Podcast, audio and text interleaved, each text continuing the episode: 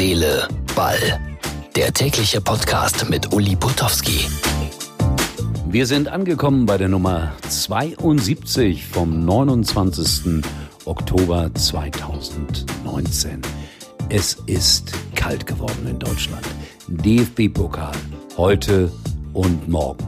Ich bin unterwegs in Norddeutschland, in Kaltenkirchen, lese, Tatsache, älteren Menschen aus meinen Büchern vor und höre Meinungen, die wollt ihr vielleicht gar nicht hören. Zum Beispiel, diese Fußballer sind alle ungehobelt. Wenn man sie im Interview hört, wird einem schlecht, was die deutsche Sprache angeht.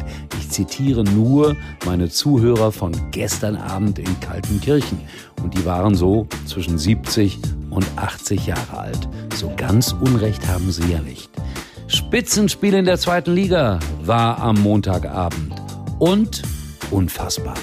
Einer der weltbesten Fußballer und Trainer, Motivationskünstler entlassen, Thorsten Legert. Aber vorher eine kleine Portion Werbung.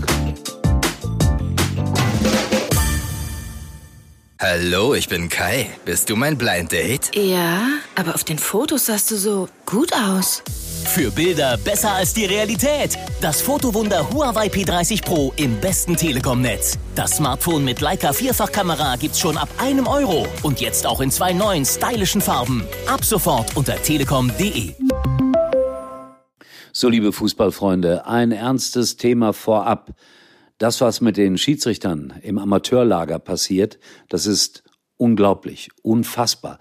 Die werden getreten, bespuckt, geschubst, geschlagen. Jetzt gab es den Fall, dass ein Schiedsrichter so sehr geschlagen wurde, dass er noch vom Sportplatz aus mit einem Hubschrauber in ein Krankenhaus befördert werden musste. Diese Gewalttaten nehmen immer mehr zu. In Berlin haben die Schiedsrichter gestreikt und ich bin komplett auf deren Seite. Aber müssen wir nicht auch unser Verhalten den Schiedsrichtern gegenüber ein wenig überdenken? All diejenigen, die zu Fußballspielen gehen und sei es in der Kreisliga B, die da am Rande stehen, alles Mögliche reinschreien, die Schiedsrichter beleidigen, manchmal im angetrunkenen Zustand. Das ist eine Katastrophe. Und wir alle, die wir den Fußball mögen, auch vielleicht gerade in den unteren Klassen, sollten uns solidarisieren. Und die Profis sollten ein gutes Beispiel abgeben, nicht so wie Franck Ribery in Italien, in letzter Sekunde verlor Florenz gegen Lazio Rom. Ribery drehte durch, schubste den Linienrichter. 20.000 Euro Geldstrafe, drei Spieltage Sperre. Ich finde, das ist eigentlich noch zu wenig. Und man weiß, dass Franck Ribery sich da schon häufiger mal nicht im Griff hatte. Also Solidarität mit den Schiedsrichtern und das uneingeschränkt, selbst wenn sie mal etwas falsch gepfiffen haben. Ein Montagabendspiel in der zweiten Liga, prickelnder kann es nicht sein. Sandhausen gegen Wiesbaden. Endstand 0 zu 0. Viereinhalbtausend Zuschauer live dabei. Aber das Ganze im vollen Umfang im Fernsehen.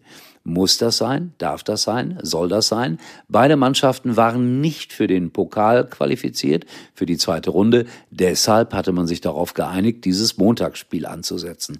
Man fragt sich natürlich, wie viele Kunden wollen so etwas sehen im PTV? Nun, die aus Wiesbaden werden vielleicht ganz froh gewesen sein, dass sie nicht nach Sandhausen reisen mussten. Ansonsten ist es ja jedem freigestellt, ob er guckt. Aber das Spiel muss ziemlich dröge gewesen sein. Und es stellt sich die Frage, ob das dann immer auch wirklich eine gute Werbung für den Fußball ist, dass man immer so alles übertragen muss. Thorsten Legard wurde entlassen. Der Mann, der im Dschungel bei RTL so richtig groß rauskam, der wunderbare Mannschaften trainierte in den letzten Jahren. Aber warum wurde er entlassen beim BV Bövinghausen? Denn zuletzt haben die sehr, sehr oft gewonnen und gepunktet. Nur Thorsten war nicht dabei. Warum nicht? Weil er Dreharbeiten hatte. RTL setzt ihn ja ganz gerne mal ein in allen möglichen Trash-Shows und die werden natürlich bei weitem besser bezahlt als dass man einen unterklassigen Amateurverein trainiert.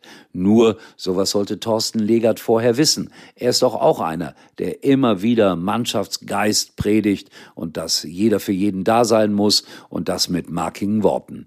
Aber wenn das Geld ruft oder RTL, dann ist ihm das lieber. Also fristlose Entlassung und ich mag den Thorsten eigentlich sehr, aber das geschieht ihm leider recht.